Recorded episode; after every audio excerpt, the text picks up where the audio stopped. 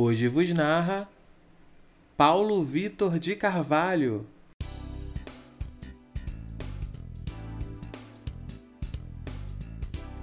O que é o amor? Algo que causa sofrimento e dor, mas também que mata de felicidade, te enche de vaidade, que briga por liberdade, que nunca espera nada em troca. Mas seria isso ser idiota? De que adianta se doar, se entregar de corpo e alma e não ser valorizado? Deixa magoado. Com isso, vem o trauma de amar, mas isso é bobagem que muda com o tempo. O que importa é lutar pela felicidade. Carpe diem, carpe noite e viva intensamente.